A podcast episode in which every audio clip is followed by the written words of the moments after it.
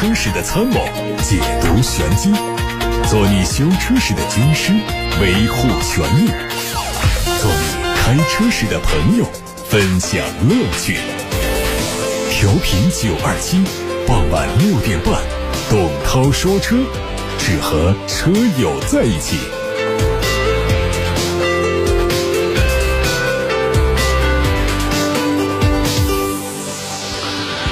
各位晚上好，我是董涛，欢迎来到六点半到七点半直播的董涛说车。大家还可以通过蜻蜓、喜马拉雅等网络平台收听同步直播。各位的选车用车问题，现在已经有很多朋友发送到了直播间，欢迎继续在节目当中参与互动，提出感兴趣的选车和用车的疑难问题，我们共同来探讨。提问的通道有八六八六六六六六，这是楚天交广呼叫中心的热线电话，打通可以和坐席员留言，也可以和坐席员通话。那么在网络上可以通过董涛说车的微信公众号写下你关心的话题，看新闻。宁德时代董事长日前在接受媒体采访时说，公司准备生产可以持续运行十六年、寿命超过两百万公里的动力电池。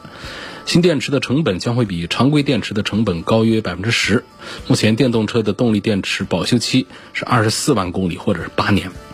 纵观目前新能源汽车的二手车市场，特别是纯电动车，在二手交易中，因为动力电池寿命或者是电池健康状态不明确，二手车商会极力压低收购价格。如果超长寿命的动力电池推出，纯电动车在二次出售的时候，是否还会再遭遇到保值率低的尴尬？让我们拭目以待。海外汽车媒体曝光了一组法拉利第一款 SUV 的渲染图，会在明年正式亮相，后年完成发布。从这次曝光的渲染图看到，采用了家族式的设计语言，车侧的造型很低矮，尾部配上了时下流行的贯穿式灯组，还有四出式的排气。它会基于升级版的前置化模块。打造发动机位于前轴的后方，双离合变速箱安置在后轴的部分，而动力方面会用的是燃油版和混合动力版本，混合动力版本会用排量比较小的汽油发动机。二零二零款的宝马三系 GT 已经上市，三款车型的价格从三十五万九千八到四十三万九千八。作为年代改款，它基本保持了老款的风格，只在配置上做了调整。具体来说，在原有配置的基础上，全系标配了无钥匙进入、感应开启后备箱盖，并且针对低配车型增加了 CarPlay，还有进一步的提升了车的便利性。在动力方面，继续用 2.0T，传动系统还是八速的手自一体。早在几年前，沃尔沃就传出要推出家族 S 系旗舰车型 S 一百的消息。最近，我们也从海外媒体上看到了它的渲染图。它预计是基于 SPA 平台，外观方面吸取了一些概念车的元素，整体还是家族式的简约风格。这个车量产之后，预计也会针对中国市场做轴距进一步加长。在车侧的翼子板上看到了充电插口，加上暴露的标志性的黄色刹车钳，可以推断这台车除了搭载传统的 2.0T。汽油机之外，还会提供 2.0T 的插电式混合动力系统。哈弗官方正式发布了旗下全新 SUV 车型 B 零六，定名叫哈弗大狗。它基于哈弗全新的平台，在造型上脱离了目前在售的 F、H、M 等 SUV 系列，自成一派。官方表示，它除了以形。言行的全新设计语言之外呢，它的车身线条是以方正为主，车身的侧面同样是大量的平直线条，营造出硬派的视觉效果。目前官方还没有发布它的动力消息。从目前的情况来看，很可能会用哈弗旗下的 1.5T 涡轮增压发动机，匹配七速双离合变速箱。新车预计会在九月份举办的北京车展上推出，在今年的第三个季度上市。一汽丰田将推出卡罗拉的长轴版。它基于丰田的 TNGA GAC 架构，整车质感和配置预计和现款差别不大，只是在空间上更具有优势。预计第十二代卡罗拉加长版的车长会达到四米七五左右，而轴距可能不会有太大的变化。在动力上大概会沿用 1.2T 和1.8升的混动。据此前的报道，丰田正在国产代号为 M15C 的1.5升三缸发动机，这台发动机的最大功率有一百一十八匹，不排除会用这台发动机的可能。广汽本田凌派锐混动车型正式上市，四款车型的售价十三万九千八到十六万九千八，搭载的是本田在中国首发的1.5升第三代 iMMD 混动系统。在外观方面，继续沿用现在的燃油版设计，粗壮的镀铬装饰条下方配上了蜂窝状的进气格栅。另外呢，前翼子板、车尾等处增加了混动车型的专属标志。内饰是七寸的液晶仪表，还有中控屏，增加了混动系统的能量数据。同时配备在雅阁锐混动上的同款的电子按键式换挡，并且搭配了方向盘减速拨片。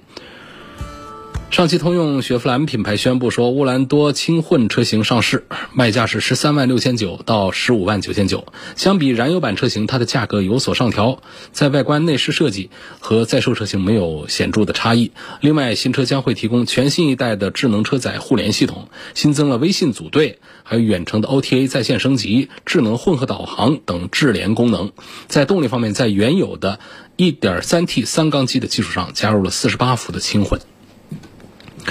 领克汽车官方发布了旗下全新入门级 SUV 领克零六的最新预告图，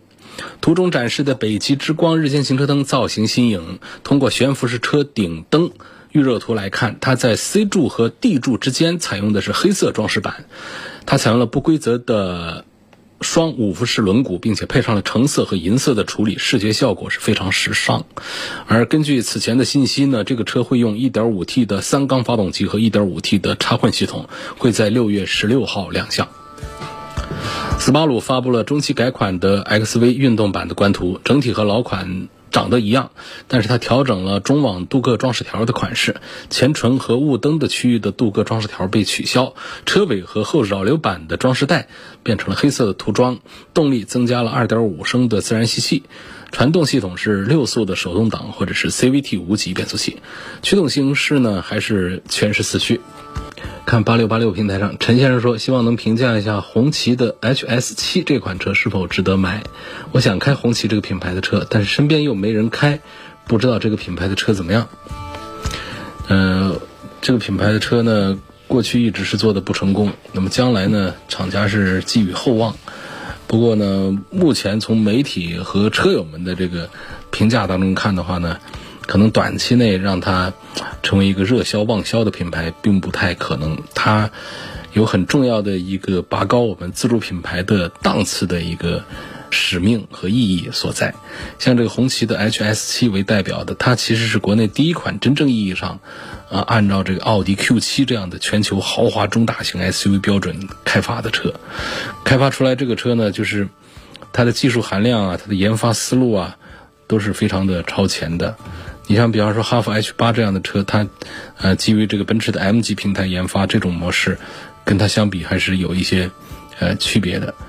那么，当然说我我们如果简单的把它理解为说红旗的 HS 七就真的能够达到奥迪 Q 七这样的水平，还是过了啊？这个这话是说过了，但是这至少是自主品牌开始真正意义上的开始向过去这个被视作禁区的领域发起了冲击。这是个什么样的？领域呢，首先价格干到了三十万以上，这是过去自主品牌的禁区。第二个呢，把尺寸做到五米以上，并且动力规格上的这么的高大上。你知道它现在用的是 V 六的动力，然后是爱信的八 AT 的变速箱，再加上它的底盘，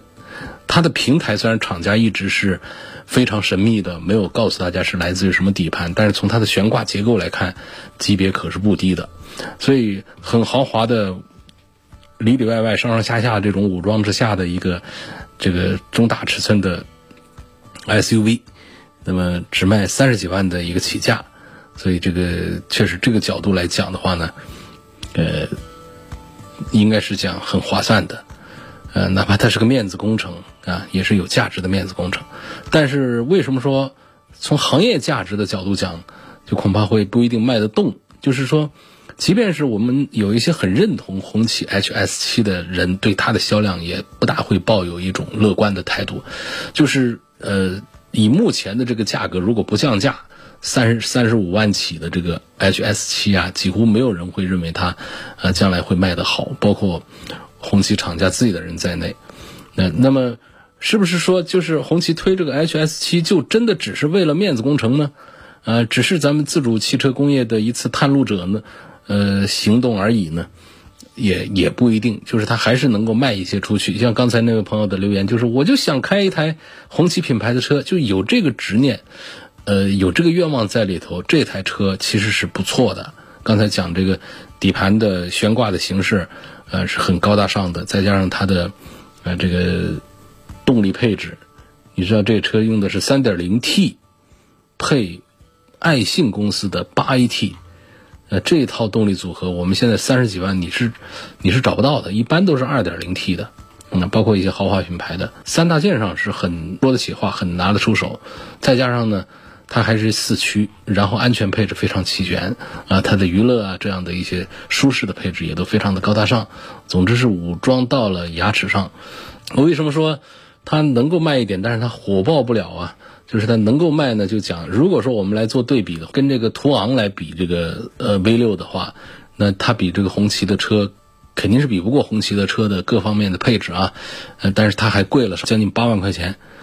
所以这样的一个对比呢，就觉得这个车恐怕就是争论价格的话呢，它是挺有优势的啊，性价比方面还是可以的。那么这个从平台基础啊、产品特性啊，它其实是没有太多的问题的。但是说又说它为什么可能就卖不动呢，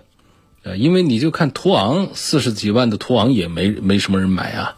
就是这样的一种可能性，就是大家要不然的话呢，就买三十万左右的合资品牌，要不然我要消费这种高大上的三点零 T V 六的话呢，可能我都愿意掏八九十万了，去买高端的产品了。真正的是处在这个不上不下的中间段位的人群呢，其实是非主流的，是非常小的。所以呢，从这个观点上看的话呢，这个红旗的 HS7 啊，呃，哪怕它是 3.0T 加 8AT 加四驱这种组合，呃，它可能也卖不了多少的量。那么如果说它按照大众途昂的这个 2.0T 两驱的这样的配置体系来，那比方说价格咵一下子下到二十五万来的话，那恐怕还是能够有一些人会考虑，呃，这个出手，啊，所以当然说我们抛开前面刚才讲这个行业突破啊这种高大上的这个说法不说的话啊，就是我们以红旗的 HS7 的自身来说，这次的高配高价入市的策略，恐怕也是一个。必由的选择是个明智的产品的这个策略，而一开始来一个低配的二十二万起，那废了。这个红旗 HS 七啊，它这个高大上的地位啊，就从此就立不起来了。你将来推个三点零 T 加八 AT，买的人就更少了。所以，这就是我对这个红旗 HS 七的这个展开评论吧。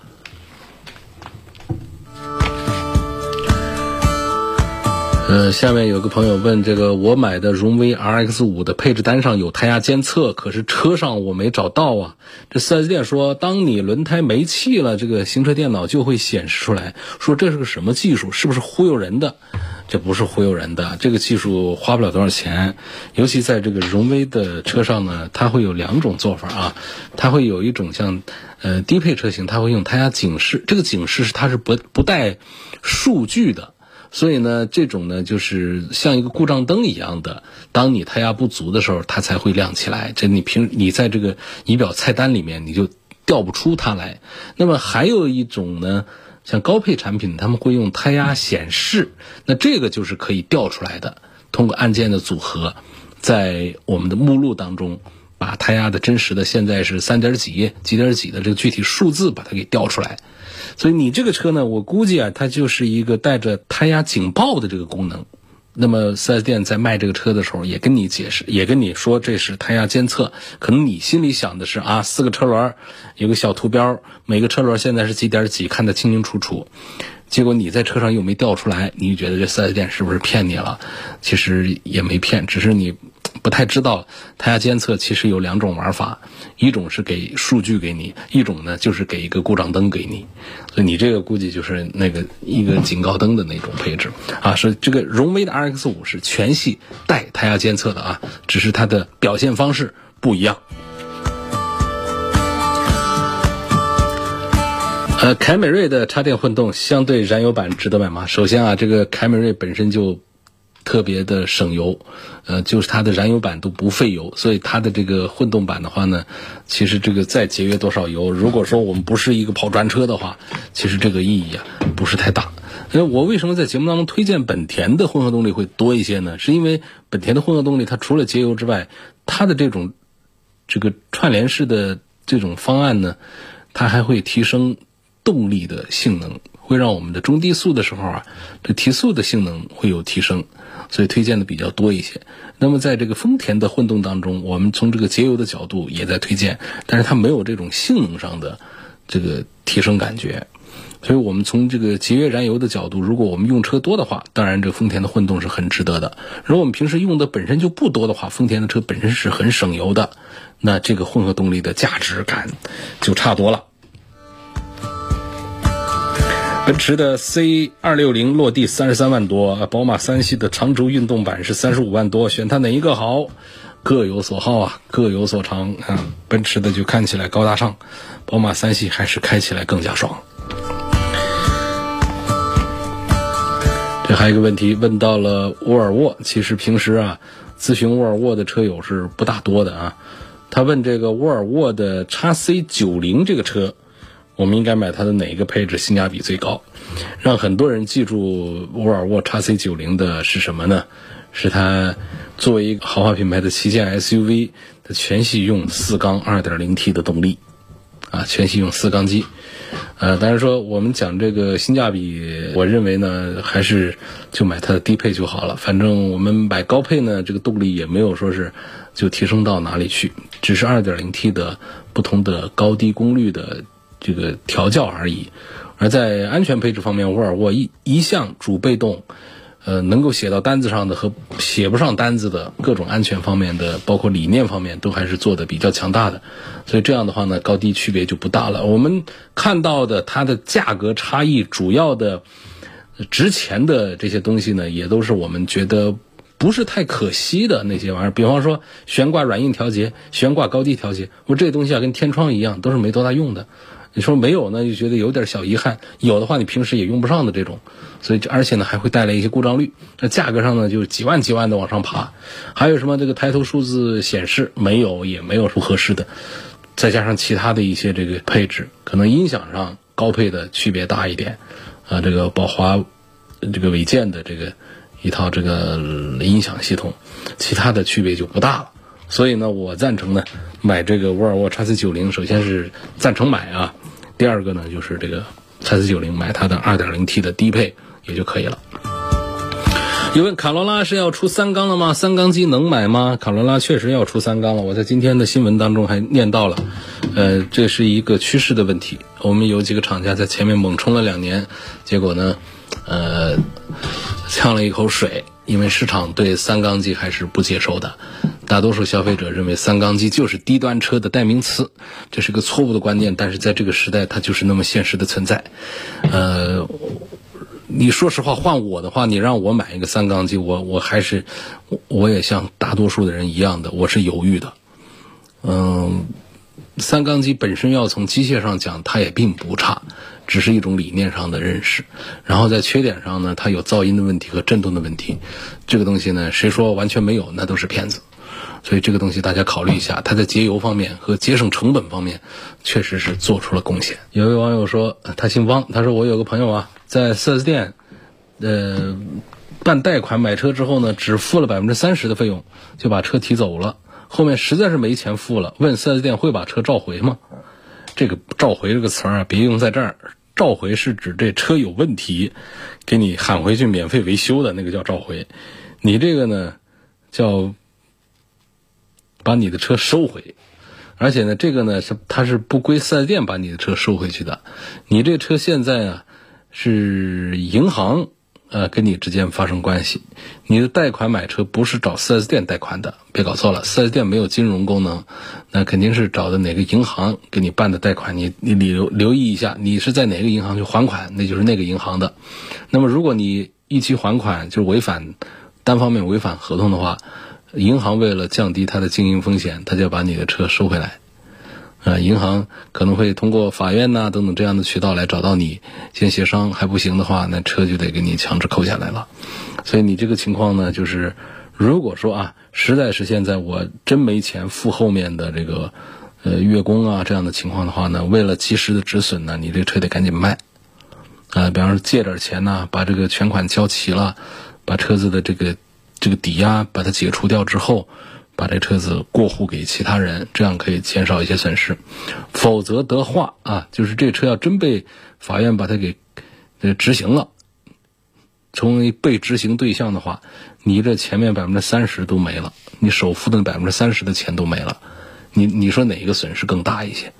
所以咱们这个贷款买车啊，就是确实还是有一些经营风险，就是你不要不要尝试买我们能力范围之外的。比方说，我们这个按照这个年收入来说，通常来说，我们把自己的年收入一年的收入拿来买一个车是比较恰当的。但是呢，这还仅仅是说我们的这个经济型的车啊，那高端车我们不这样说了。比方说，我这人一年我是十个亿的收入，我到哪儿去买十个亿的车？当然也有了，那个人定制改装的。我们讲这个经济型车的用户，十几二十万的用户，一般来说呢，我们不要超过一年的个人收入。打比方说，你每个月是两万块钱工资的人，一年大概二十几万的这个收入，你说我我这种我是不是可以去呃买四五十万的车？那贷款呢，当然是一点的问题都没有啊，啊，那那是完全是没有的。但是比较可靠的做法啊，比较可靠做法就是我们按一年的收入为限。如果说我们的家庭收入就是二十几万的话，二三十万的话，我们就买个二三十万以下的车，这种呢我们也贷个款，但是这样的话呢，我们的压力就更轻一些，我们应对各种其他的财务风险的本领就更强一些。比方说，我因为我们买车之后，我们还面临很多的东西，除了每个月我们还月供之外，我们还有一些其他的这个，不管是我们。在企事业单位上班拿固定工资的，还是在外面做买卖的、做大小生意的，其实我们在这个职场上本身还是有一些这样的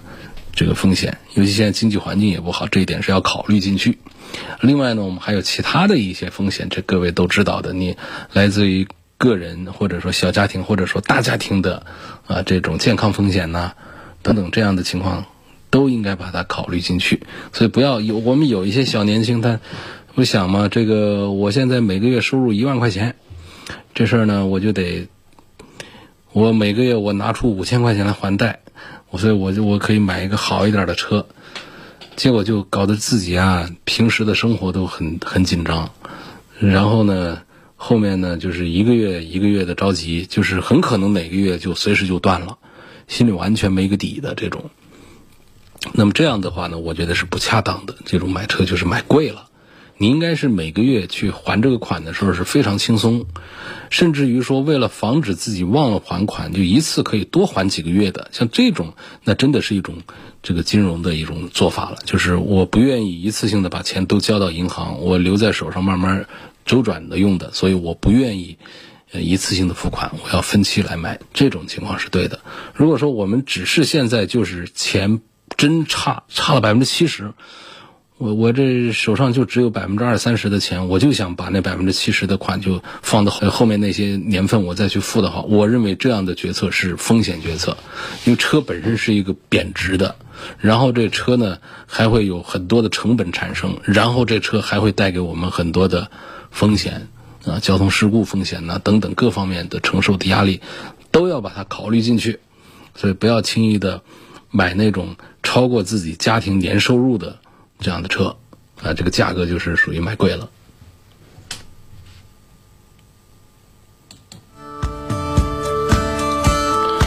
下一个问题说，我看中了本田 XRV，呃，这个车呢四 S 店报价是十五万八，我现在呢可以优惠一万六。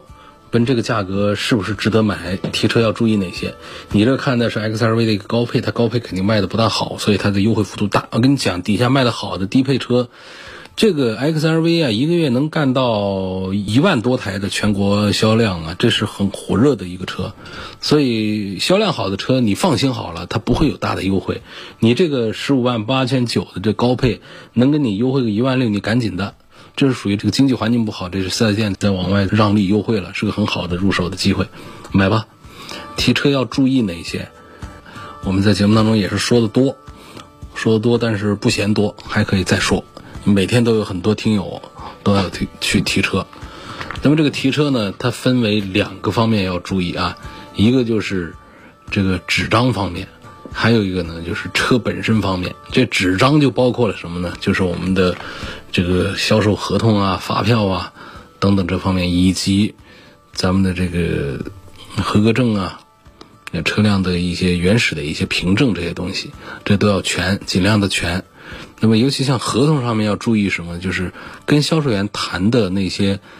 当时会产生的这种赠送啊，这样的一些项目要写清楚。还有将来会发生的那些赠送项目，说我送你三次保养，放口头上，你放心好了，你每次来找我，可能他明天就不在这干了，你明天找谁都没用。这些全都得写到合同上，啊，好吧？那至于说这车有什么问题，其实写合同上没有意义。国家有汽车三包法规，那么这车有问题是按照法规去来的。我们在合同上约定这些没有意义，你也不知道这车什么时候哪儿坏。那么还有就是我们车的一些手续方面，那合格证啊，这这这一堆的事儿。但是呢，像合格证这样的东西呢，它有可能会有一个抵押先不给你的过程，因为它真没有。这合格证在哪儿呢？在银行抵押着，因为贷款提货。四 S 店贷款提车，在厂家贷款提车的时候呢，那么就需要押个东西给到银行。你说押车呢，银行也没那么大停车场，押钥匙，这个钥匙还能配呢？就有一样东西可重要，就是合格证，这是新车上牌照必须车管所要收下的。那么这个合格证，银行如果压着的话，你这车啊就基本上等于就是把这个关键的东西把它给扣手上了。所以说，这个车卖出去之后回款了，四 S 店会及时的把款。交到银行，银行就会对应的把这合格证还给 4S 店，那么四 S 店再通知我们车主把合格证给你去车管所上牌，这基本上是这么一个行程。那么这个过程当中有没有不规范的？我认为是有，但是呢也就这样了，因为确实大家都是这么在做。呃，因为这个合格证啊，按照我们的相关的销售管理办法呀，那就是随车的非常。重要的凭证，那就是我们提车就应该带走的，这是标准流程。但是有很多合格证都是得晚两天，甚至晚一个星期，有晚这个半个月的，有晚半年的，有没有？有啊，都有。就我们接到的形形色色都有。说这些晚个几天时间，情有可原。反正我们临牌还能跑那么两周呢。但是说晚的时间太长，让我们临牌都失效的话。这个就是真的，就上纲上线讲，就是侵犯了我们消费者的合法权益了。这种就得找这四 S 店理论了，因为通常就出现在销量不好，这店里生意不好啊，贷了一笔款，这车老卖不动，所以银行的那笔钱老还不上，老还不上，这合格证那一摞就老是拿不出回来，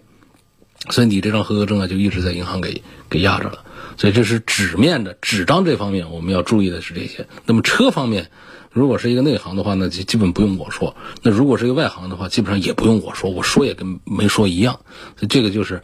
这车呢，它就需要有一些车经验的人去看一下漆面呐，看一下内饰啊，有没有破的东西啊，有没有这个碰撞的一些痕迹啊，啊，包括有没有修复的痕迹啊，有没有开过的痕迹啊，等等，还有配置是不是对的呀？是不是我们要的那个配置的车啊？是不是我们先看车的那个车架号啊？等等这些东西就是要注意啊。下一个问题说，汽车的座椅怎么清洗？哎呦，这个问题交给一个稍微门面大一点、有那么两三个档以上的这种汽车美容店的，应该都能给你做的像个样子。座椅分两种啊，也通常的像这个绒布座椅这种的。其实要简单一些，就是我们用吸尘器把它表面吸尘一吸，然后呢，再把这个肥皂水啊什么的，市面上有专门卖的清洁剂啊，喷上去泡沫的，清洗之后再把它给吹干，呃，这个防止它发霉啊、受潮啊等等。呃，皮座椅呢，这个要求是要高一点的，就不要我们随便的用来用乱七八糟的东西去清洗它。这个皮座椅它其实。用了刺激性比较强的清洁剂，可能会伤害到呃皮座椅表面的这个油漆，所以一般不建议用那种水货的那种各种清洁剂啊，来来对它进行清洗。用肥皂水或者说比较专业的这样地方的这个泡沫，一般不会伤座椅。呃，喷一遍之后再把它擦干净，通常就把脏东西就可以把它给带下来，就是这样子的。如果说我们是一个布座椅的话呢，就建议大家还是要用一下座椅套，因为布座椅真把它弄得很脏啊，就是我们很专业的美容店的话，也很难把它彻底的清洗的跟新的一样的。所以呢，这个安一个布座套，可以调自己喜欢的花色呀、款式啊来安装，就成为我们最便捷的保护座椅的一种方案了。说我这个本田思域的车子中控屏现在显示有点模糊，然后呢，四去四 S 店查看，他们说需要换屏了，报价三千五，因为车子已经过保了，我就觉得这划不来，就有点想换个车啊，因为这中控屏模糊，所以想换个车。这朋友说呢，这个三四年左右置换比较划算，不知道是不是这个道理？他问一，啊，首先我告诉你。呃，三四年置换，差不多四五年的车是一个换车的一个高峰时间段，因为大家